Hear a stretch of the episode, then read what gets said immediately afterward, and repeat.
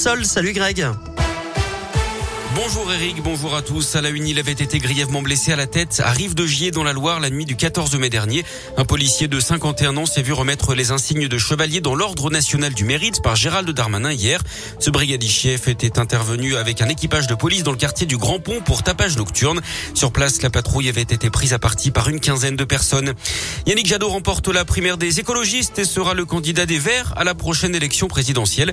Il a obtenu 51,03% des suffrages face à Sandrine Rousseau. L'eurodéputé était arrivé en tête du premier tour. L'actu local, c'est aussi la fermeture de l'école Jean de la Fontaine à Clermont-Ferrand jusqu'au 11 octobre. La maternelle est envahie par les puces depuis 10 jours. Des opérations de désinfection par fumigation ont été lancées. Les 167 élèves sont répartis dans d'autres lieux de la ville. Cette commune de l'Ain reconnue en état de catastrophe naturelle, Pondin, Priès, Salavre et Verjon.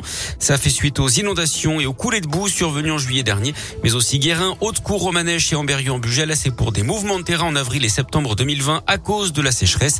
Les sinistrés ont désormais 9 jours pour contacter leur assurance. Le foot avec la victoire du PSG hier face à Manchester City en Ligue des Champions avec le premier but de Lionel Messi sous le maillot parisien. Victoire 2-0 du PSG.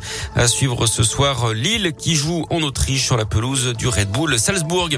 Et puis la météo des averses ce matin sur le Puy-de-Dôme et l'Allier. Elles se généraliseront d'ailleurs dans la journée dans la région pour les températures comptées 12 à 15 ce matin.